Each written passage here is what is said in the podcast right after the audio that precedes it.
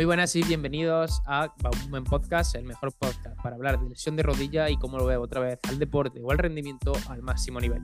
En esta sección, en los Coffee Break, tenemos la ayuda de Rodri, que es nuestro oficio, para hablar sobre dudas, problemas o ciertas situaciones que pasan durante todo el proceso. Buenas, Rodri, ¿qué pasa? Hola, ¿qué tal, familia? Así que nada, sin más dilación, vamos con el episodio de hoy. Buenas y bienvenidos una semana más al Coffee Break, esta sección que hacemos con Rodri, el fisio del equipo. Y hoy vamos a hablar un poco sobre la técnica, ya que es un miedo que, a día de hoy es como no hago la técnica correcta y por eso me está molestando este ejercicio. Y al final vamos a separar un poco de lo que nosotros pensamos sobre la técnica perfecta o los parámetros de movimiento. Bueno, Rodri, ¿qué pasa? ¿Qué piensas tú sobre la técnica perfecta? ¿Qué tal, David? Buenas tardes. Eh, nada, pues un poco para resumir, un poco, si te dejo a ti si quieres profundizar en el tema, em, hay que entender que no es lo mismo rendimiento que readaptación ¿no? o rehabilitación. Entonces, eh, muchas veces en personas con dolor, ¿vale? No vamos a meternos en profundidad, pero bueno, simplemente saber que en personas con dolor eh, eh, hay que tener en cuenta de que el dolor tiene un componente muy importante del foco atencional. Es decir, si tú estás pendiente de tu dolor, te duele la rodilla y tú estás haciendo una sentadilla, una zancada o lo que sea, y estás mirando la rodilla, eh, tocando la rodilla, intentando sentir cada movimiento que se produce en tu rodilla, pues entonces lo más normal, obviamente, es que te duele la rodilla y de que tú tengas sensaciones raras.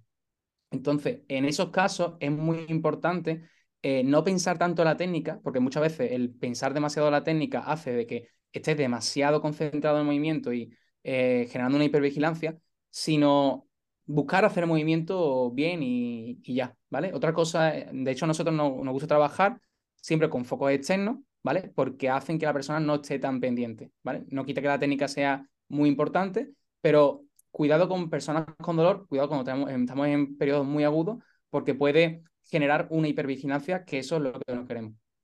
Yo ahora me veo un poco más a la parte ya un poquito más avanzado y es, uno, eh, para mí no hay técnica perfecta, ¿vale? Es imposible hacer una técnica perfecta, sino siempre va a haber unos parámetros más o menos de movimiento que van a estar bien, ¿vale? Es decir, el movimiento al final, el cuerpo lo que le gusta es tener mucha variabilidad de movimiento y cuanto más variabilidad de movimiento, seguramente menos molestia, menos dolor y más rendimiento. Incluso si analizamos un poco el rendimiento, muchas veces hay asimetría entre piernas porque al final son propias de ese deporte.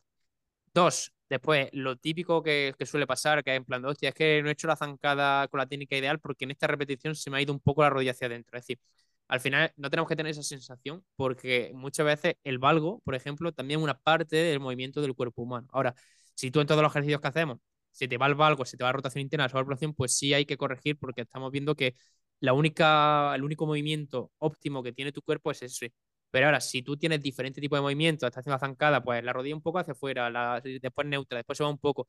Pues al final eso es más eficiente y seguramente ayude más a esa variabilidad motora y a que al final se adapte tu tejido que hacerlo siempre de la misma forma. Entonces, no es en plan de voy a hacer peso muerto siempre chepado, pero tampoco va a pasar nada porque alguna repetición se chepe, ¿vale? Al final lo ideal siempre va a ser que cuanta más variabilidad de movimiento, mejor. Y que no existe una técnica perfecta, sino unos parámetros que más o menos van a estar bien. Me alegra saber que has llegado hasta aquí, ya que al final el tiempo es lo más valioso que tenemos. Y que pase el tiempo dedicando a formarte o a tener más conocimiento dice mucho de ti. Así que nos vemos en el siguiente episodio y nunca dejes de aprender. Hasta la próxima.